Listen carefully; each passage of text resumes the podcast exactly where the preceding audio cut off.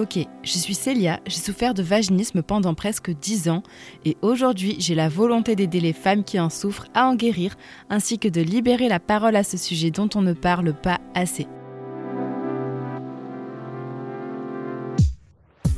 Dans cet épisode, je vais tout vous dire sur les dilatateurs, comment les choisir, comment les utiliser, vous donner mes petites astuces parce que je sais qu'on peut vite se sentir un peu démuni, voire euh, même complètement terrifié quand on reçoit son kit, qu'on l'ouvre et qu'on les découvre pour la première fois. Je sais que ça peut faire peur, mais voilà, pas de panique, je vais tout vous expliquer.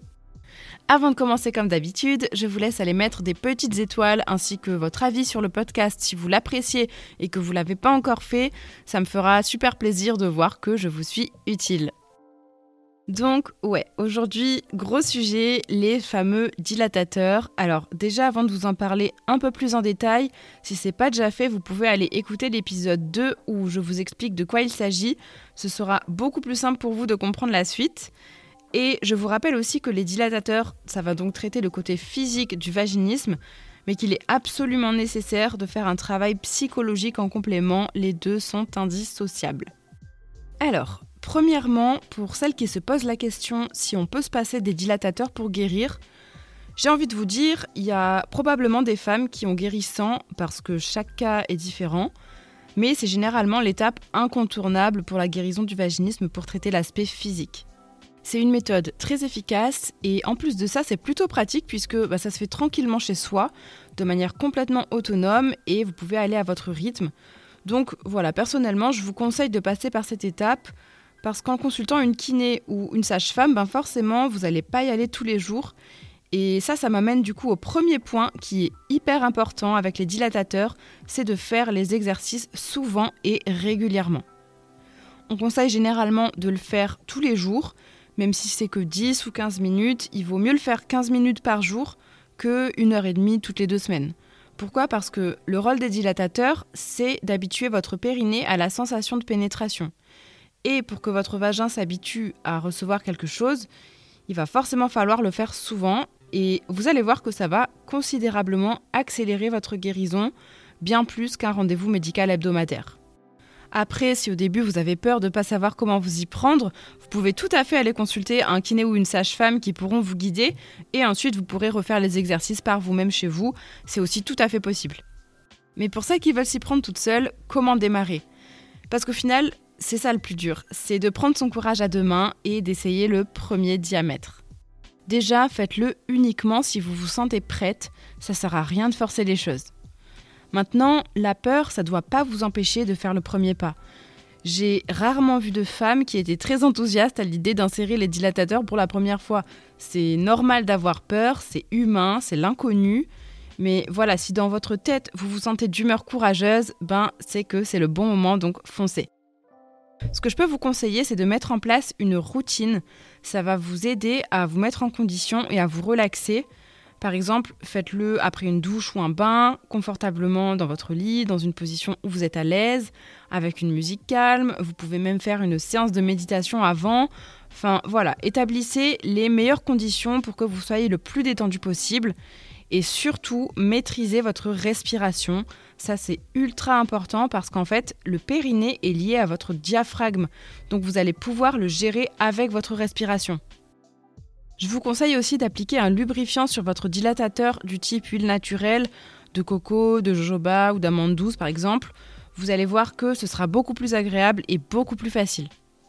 Au niveau de l'insertion, au début, si vous n'êtes vraiment pas à l'aise, je vous suggère de juste laisser le dilatateur à l'entrée du vagin sans intention de le rentrer. Et une fois que vous serez habitué à sa présence, vous allez pouvoir l'insérer doucement. C'est en fait un peu le même principe qu'avec l'exercice du miroir. Donc respirez toujours avec le ventre hein, et poussez votre dilatateur quand vous expirez parce que c'est à ce moment-là que votre périnée est le plus détendu. Allez-y doucement, centimètre par centimètre, millimètre par millimètre s'il le faut, à votre rythme, c'est pas une course. Et si vous ressentez une gêne comme un tiraillement, c'est totalement normal, c'est une sensation nouvelle pour votre corps, donc votre périnée, il n'est pas en confiance et forcément, il n'est pas complètement détendu. Mais surtout, retirez-vous cette idée de la tête que c'est votre vagin qui est trop étroit ou que c'est votre hymen qui est trop épais. Votre vagin n'est pas du tout étroit, c'est simplement votre muscle qui est contracté.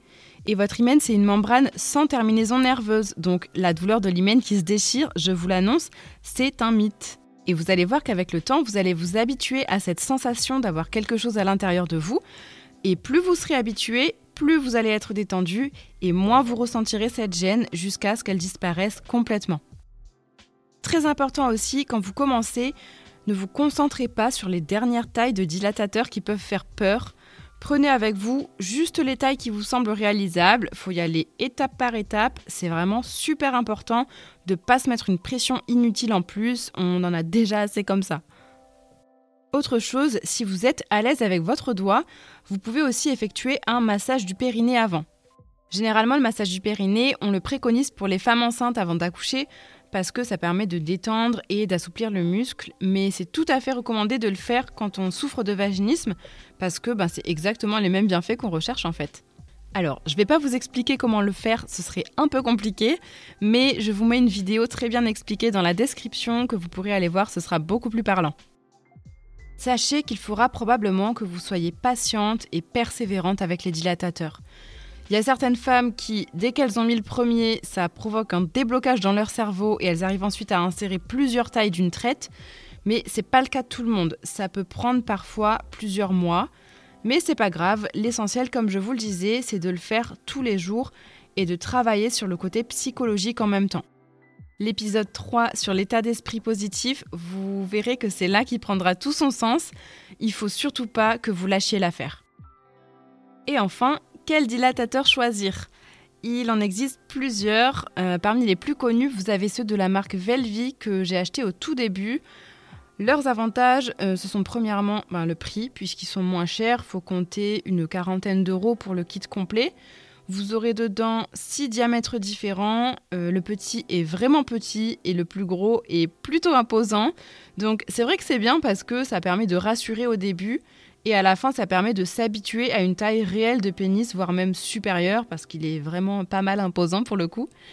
Et ils ont également un manche livré avec pour la prise en main.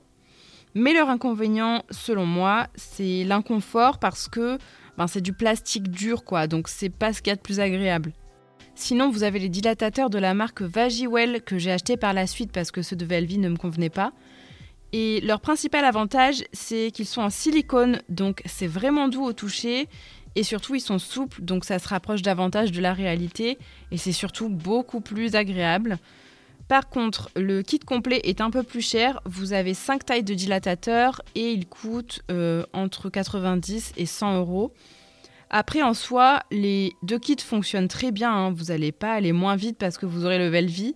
Il y a énormément de femmes qui ont ce kit-là et pour qui ça marche très bien. Mais voilà, je voulais vous faire mon retour personnel.